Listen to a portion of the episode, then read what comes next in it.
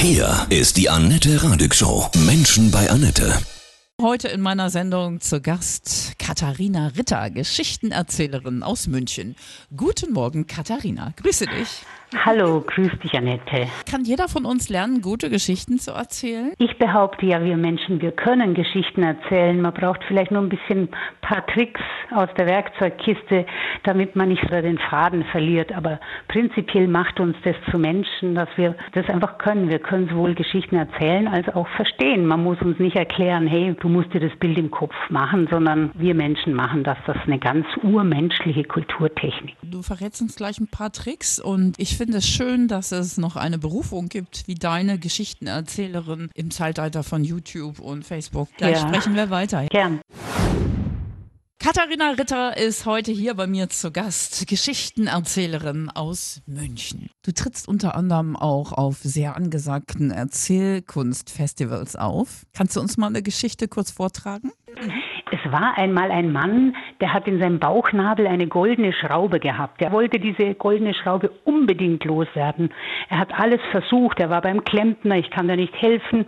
Beim Goldschmied war er, sogar beim Chirurgen. Mit den kompliziertesten Geräten ist es dem nicht gelungen, die Schraube auch nur den Bruchteil eines Millimeters zu bewegen. Der Mann hat einen Wunderheiler gefragt, einen Zauberer. Niemand konnte ihm helfen. Er ist durch die ganze Welt gereist und eines Tages kommt der Mann nach Japan.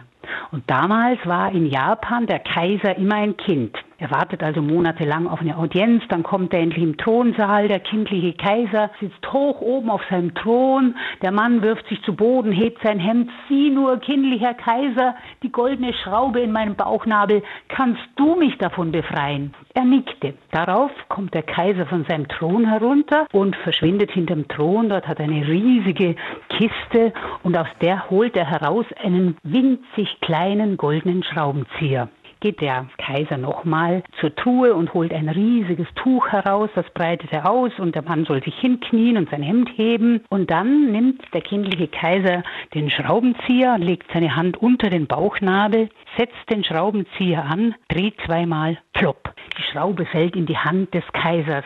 Der Mann lacht, endlich bin ich wie alle anderen Menschen auch. Der Mann springt auf, da fällt ihm sein Hintern herunter. Sind deine Geschichten alle so oder sind sie auch moderner?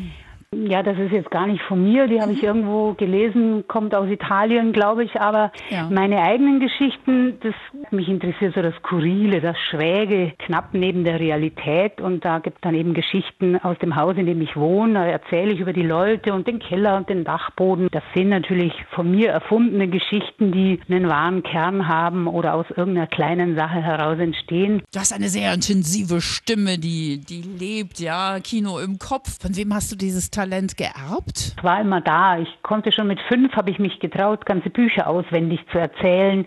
Ich war halt das Kind, was zu viel quatscht. Naja. Und dann kam die Schule und der Ernst des Lebens und dann hat es sehr, sehr viele Jahre, 30 Jahre gedauert, bis ich dann endlich das gefunden habe, was ich immer schon gut konnte. Du bist jetzt am äh, Samstag beim Festival der Erzählkunst in Hannover. Kommen da auch Jugendliche? Das ist ganz toll, dass gerade auch Jugendliche, die es vielleicht erstmal uncool finden, aber wenn sie dann mal den Weg gefunden haben oder ich erzähle für sie in der Schule oder wo auch immer, da merke ich, wie die genauso Geschichten lieben. Natürlich sind die dann vielleicht eher dunkel oder gruselig oder ganz besonders schräg und dann leuchten die Augen genauso wie bei den Erwachsenen oder bei den Kindern. Geschichten erzählen ist total in. Was muss ich anwenden, um eine gute Geschichte zu erzählen? Ich muss erstmal die Geschichte mögen. Entweder finde ich sie beim Lesen oder wenn ich mir selber was erfinden will, dann habe ich gemerkt, so die ganz alltäglichen Dinge und die einfach ein bisschen leicht daneben rücken und schon ist es ganz spannend. Du hörst ein Geräusch über dir und stellst dir vor, wer da oben wohnt und warum die Person da so laut rumlatscht und dann so entsteht vielleicht die Geschichte, dass das gar kein Mensch ist, sondern ein Nilpferd und das ist kein Wunder, dass es macht, wenn ein Nilpferd über deinem Kopf rumläuft. Es gibt ja Menschen, die haben jetzt wenig Fantasie, also glauben sie zumindest. Das stimmt nicht, ne? Jeder hat Fantasie, oder? Ich glaube schon. Ich höre ganz oft, dass gerade die Männer, die Väter ihren Kindern Geschichten erzählen und zwar selber erfunden und die Frauen sagen dann, cool, klar, weil wenn du eine Geschichte selber erfindest, schläfst du dabei nicht ein. Den Kindern über ihren eigenen Alltag als kleine Heldengeschichte erzählt, dann ist das sofort spannend. Lieben Männer andere Geschichten als Frauen? Sagen wir mal, ich glaube, äh, Einhörner müssen nicht unbedingt vorkommen in Männergeschichten. Geschichten, da muss dann schon mal ein Messer blitzen und aus dem Stiefel gezogen werden, spontan. Dich kann man quasi buchen und du kommst dann überall hin, Ja. Auftritte, auch gehst in Schulen auch. Ja, ja. Du warst doch sicherlich nicht von Anfang an Geschichtenerzählerin. Wie ist dein Weg gewesen? Saß in der Küche mit Mitte 30 und wo kann es hingehen im Leben? Ich habe beim Film gearbeitet und immer den anderen geholfen, ihre Geschichten zu erzählen und habe überlegt, Schauspiel, da bin ich ja jetzt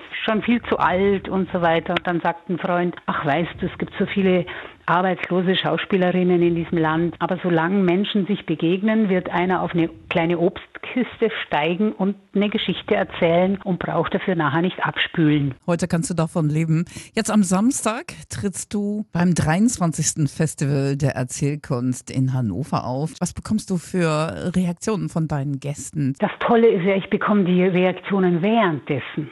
Ich sehe ja, wie die Leute immer weiter vorrutschen auf dem Stuhl oder wie die Augen blitzen. Das ist so ein ganz direktes Geschenk, was ich kriege. Ich bin so gut wie die, die zuhören. Weiterhin so viel Spaß und Leidenschaft bei deinen Geschichten. Danke und dir bei deinem Radio machen. Danke. Menschen bei Nette heute bei mir zu Gast. Das war Katharina Ritter, Geschichtenerzählerin aus München.